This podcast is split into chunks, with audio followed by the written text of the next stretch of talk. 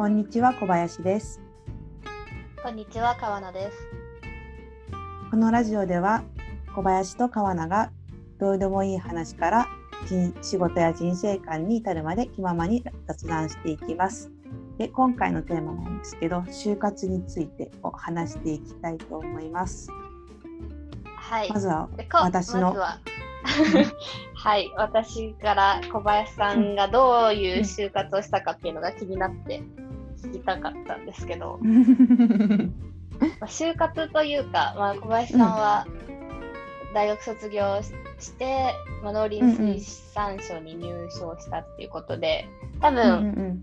官僚になる方法って、まあ、どの省に関わらずきっと似てるんだろうなと思うんですけど、うん、あーなるほど。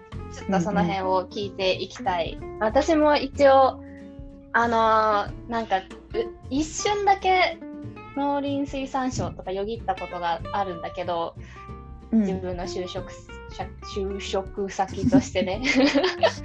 でも、なんか、ちょっとし調べたとか、先輩とかに聞いた限り、結構、特集っていうか勉強の仕方とか試験の感じとか、なんかいろいろあるだろうなっていうのを感じてそれの専用のきっとなんていうか、ね、対策とか準備をするんだろうなっていうのはなんとなく思ってたんだけどちょっと具体的に聞いていきたいと思います。そうね、そう、うん。あの国家公務員の就活方法って民間に比べたら本当に特殊で、うん。で、あのまあ正直言うと私国家公務に員あはいはい、うん。うん、あごめん。正直言うと私、うん。国家公務員しか受けてないから民間の就活っていうのはよくわかんないんだけど、うんうんうん。なんかその時期っていうかまず最初にどういうタイミングではじ、一番最初の動きって何になるの？えっとねうん。あ私10位だから6年生まであるんだけど5年生の冬秋冬あたりにうんうんまず国家公務員にあの国家公務員受験しようっていうかし就職しようって決めてはいはい。でそのために TOEIC の点数が高い方が有利だからああ、はいはい。そうそうそういうのがあるからあのまず最初にしたのは1月か2月あたりの TOEIC の試験の勉強を一番最初にして。ああ、なるほどね。そうそうそう。はいあじゃあまず最初にそのスケジュールというか流れから全部話すとはい、うんその私は5年生の時の2月あ3月だったかもしれない、まあ、2月3月あたりの TOEIC のうん。試験の勉強をしつつ、あの大体毎年4月にあの一次試験があるから、国家公務員の。はいはいはい。それの勉強をする。それはペーパーテストだからもうあの参考書で勉強する感じになるんだけど。はいはいはい。えじゃあ、えっと、 TOEIC の点数と、その一次試験の点数を持って、その最初の関門があるっていう感じ？そうそうとあのね TOEIC のテストの点数は確かあでも1次だったかな。1次か2次1次試験か2次試験のどっちかでそう確かプラスになるっていう,、ああ、そっか、なるほど。うんそう何点以上だと TOEIC のテストが何点以上だとあの試験結果にプラスされますよみたいな話だった気がうする。えその筆記試験はさ内容はうん、どういう内容なの？えー、っとね何だったっけな。あのなんかいわゆるうん。国語とか算数とあそうそうとそうそうかじゃない？そうそう。ああそういうそういう感じのもある。読ああそうなんだ。読解みたいなのと、うんうんうん。あと数的処理みたいな、いわゆる算数なのかうんうんうんうんそういうなんだろうななんか一般教養みたいな感じで読解と数的処理はもうみんな同じ問題理系文系問わずみんな同じ問題を受けてそれとは別に選択問題で私だったら畜産系の問題を解いてみたいな。はいはい専門分野のもあるんだね。そうそうそうそうそうそう。そう専門分野もあって一次試験二次試験が一次試験受けてそれ受かった二次試験今度はまたさらにちょっとあのー、専門性の高い二次試験を受けてはいはいはいはい。でそれ受かったら一応なんだろうな国家公務員採用試験は合国家公務員試験自体は合格ってなるんだけど、うんうんうん、その時点ではさ結構、うん、あの合格率っていうかどれくらいなんだろう。その試験自体で落とされる人も結構いっぱいいる。あ結構いっぱいいる。なんかね合格率どうだったっけな。忘れちゃったんだけど。あでもそこで、うん。落とされる人もいるし、で、うんうん、そのペーパーテストが合格してもまたなんだろうな採用試験はまたそれと別で。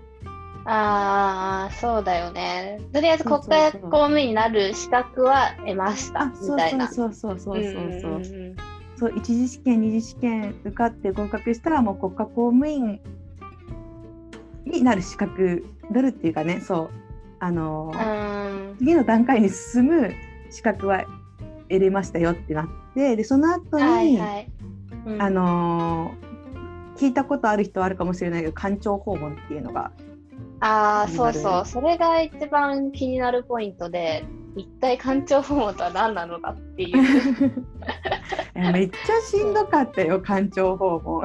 あそうなんだ。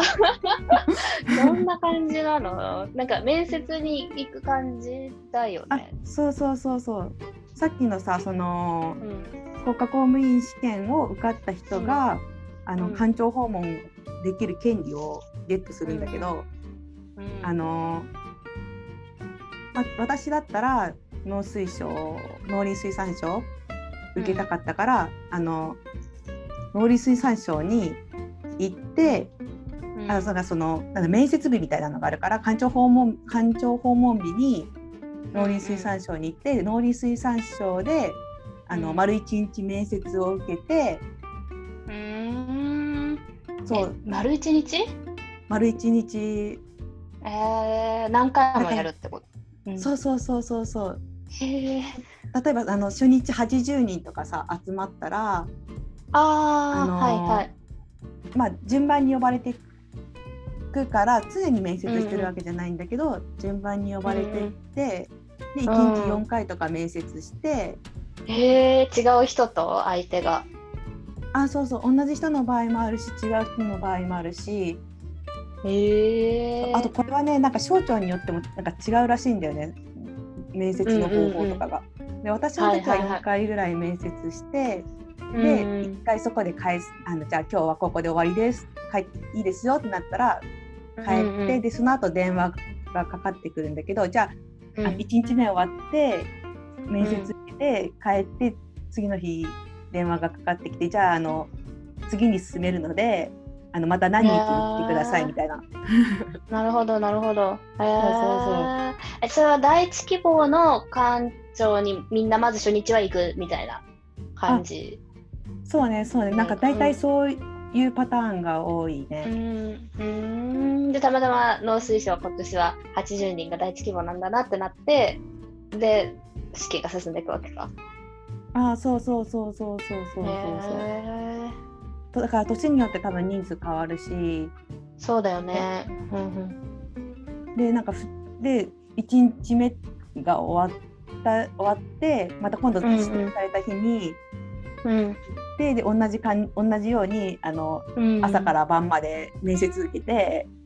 でじゃああのあなた次に進めますよってなったらまた別の日に、えー、農水省行って朝から晩まで面接受けてでやっと、うん、そうなんか3回か43回っていうか3となんだろうねその面接34回ぐらい、1日あたり34回ぐらいするっていうのをあの、うんうん。3日4日ぐらいやってうんで最終的に合格ですよというかあじゃあないないないってとかっていうのかななんか。へーがやっともらえるみたいな。あー。えどんなこと聞かれたかとか覚えてる？あでも志望動機とかはねやっぱり聞かれるし。うん。多分でもさそのそんな時の面接官によって違うのでかな1日もさ、一日の中で何回も4回とか面接してさうんうんうんうん。あ違う人に同じことを説明していくってこと？っていうかあうん。そうね。なんかあとなんだろうな自分の志望動機も言うんだけどあとなんかこういう課題についてどう思いますかとか、はいはいはいはい。ああなるほどね。そうそうそうそう。今の日本のこのこういう社会の社会問題についてみたいな。あそうそうそうそう。なんかはいはい農業についてどう思いますかとか、あとしなんかそのなんだろうな。エントリーシートみたいなの出すんだけどそこにさ志望動機とかなんかあとこういう、ね、農業って言っても広いからさこういう分野に携わりたいですとかって書くじゃん。それを、はいはい。あの面接官が見てでこれこれこう書いてるけどこれってどういうこととかあのこれこれこう書いてるんだけどあの、うん。今こういう施策があるけどそれじゃそれとは違うのとかいろいろ聞かれるわけね。でそれに答えていくみたいな。なるほどね。そうそうそ結構ハードなスケジュールだねそうなんかね、丸一日っていうのとなんかやっぱりさ就活中ってすごいストレスがかかるんだよね。なんかその就職できるかどうかっていう。うんうんうん。なんか人間そのものを評価されてるストあレスとかそうそれもあるもんね。そうそうそううんうん。ねなんか自分そのもの評価されてるしあとなんかやっぱり自分の将来が変わってくるからさどこに就職するかっていうかねこの合否によって、うんうんうんだから結構ねなんかストレス耐性をを見られてるんじゃないかって思うぐらい結構ストレスかかってた。ああもうその面ね接をたた畳みかけることに耐えられるかっていうって勝手に思ってた 私は裏の目的それなんじゃないかっていう。なるほどね。へーなんかでもさ結構第一希望は農水省です。第二希望は環境省ですとかいう人もいるじゃない、うんうん。そういう人はいろんなその省庁の面接を並行してやっていくってこと？あそうそうそうそう。だから1日目は農水省を受けて、で、うん翌日環境省を受けて、うんでまた次の日に、あのー別の、まあ、例えば厚生労働省を受けてうんでもし全部受かったらあのまたその次の日に農水省2回目受けてとかそういう人もいる。うんなるほどね。じゃあもう全部同じスケジュールの中でちょっと日がずれてバババババって。あそうそうそうそうそう。なるほど。いやすごいとめっちゃハードだと思う。あちなみに小林さんは農水省しか受けてなかったの？あそう農水省しか受けてなかった。なんかやりたいことがもう決まってるたから私の場合は、ああはいはい、はい、そうそうそう。農水省だけしか受けてないね。もうあの就活全部通して。ああもう民間も全部含めて。そうそう。そうじゃあ落ちてたらうんね。落ちてたらどうしたのかなって思う私。あで特に考えてたわけじゃなくってあもうそうそうそうそう。落ちたら落ちたかなって思ってた、あーそしたら普通に就活してたかもって感じその後あでも遅いよねタイミングも。だって。環境訪問が夏うんうんうん。とか、えあそうね。8月とか7 8月かな？なんかちょうどあれなんだよね。あのー研究室の研実験も重ねて重なっててさあの時期。ああなるほどね。卒論というか。そうそうそうそう。卒うん。論関係の。うんうんうん実験も重なってたから結構しんどかった記憶があるなるほどね。ちょうど夏だったね。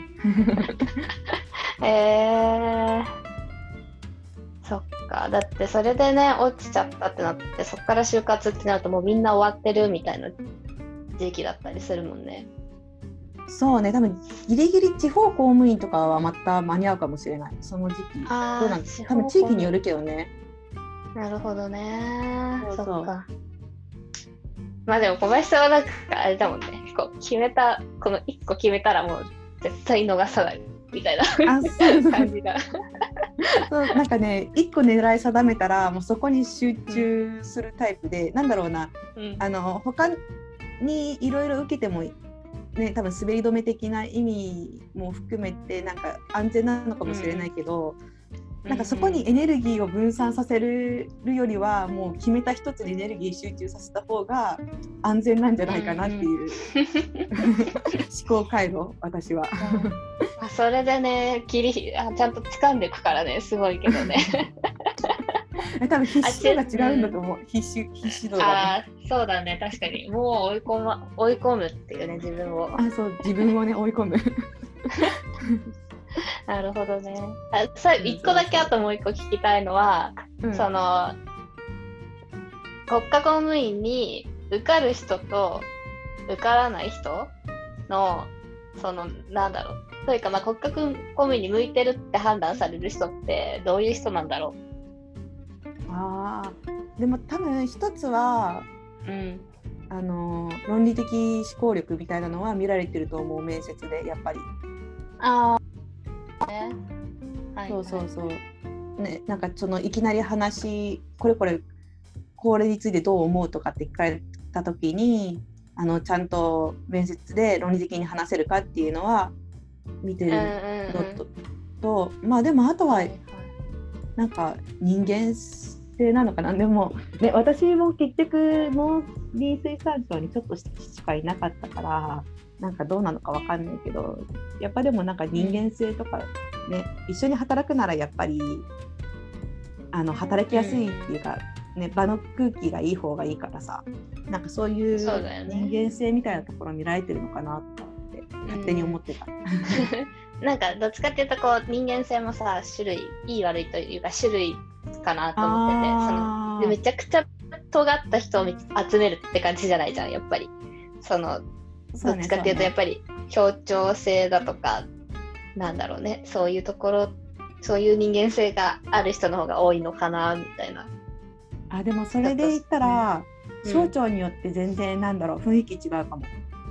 ああなるほどね確かに。なんかさわわかるかな？なんかそのなんだろう経産省っぽい人と そうなんか農林水産省っぽい人って全然違うじゃん。わかる。同級生とか見てても。そうでしょそうでしょ。いや私も同級生もそうなんだけど、あの、うんうん。経産省行く人って経産省行く人って感じね。ああまあわかる ちょっとなんかねバリバリというかイケイケというか。うんうんうんうん。ちょっとイケイケで経産省行くタイプの人はうんうんうん。で農水省は割となんかなんかほんわりした なんか堅実で優しい人が多いイメージ、うんうんうんうんであとねあの外務省とかもあでもそっか外務省はやっぱりね海外志向な人のイメージ人が多いし、エリートエリート意識一番強そう。あでもエリート意識で言ったらなんか財務省のが一番やっぱり top of the top だからあそこは。なるほど。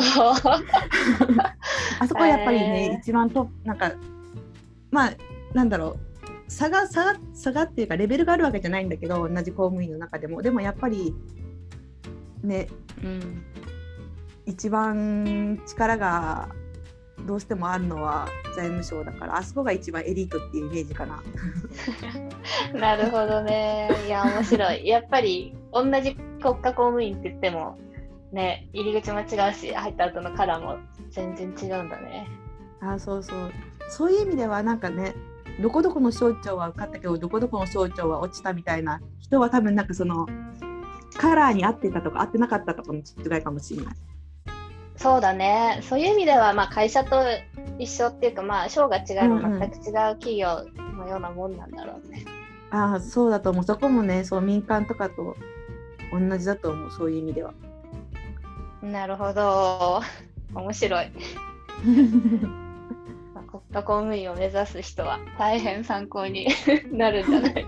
なるかな？なるなるなる。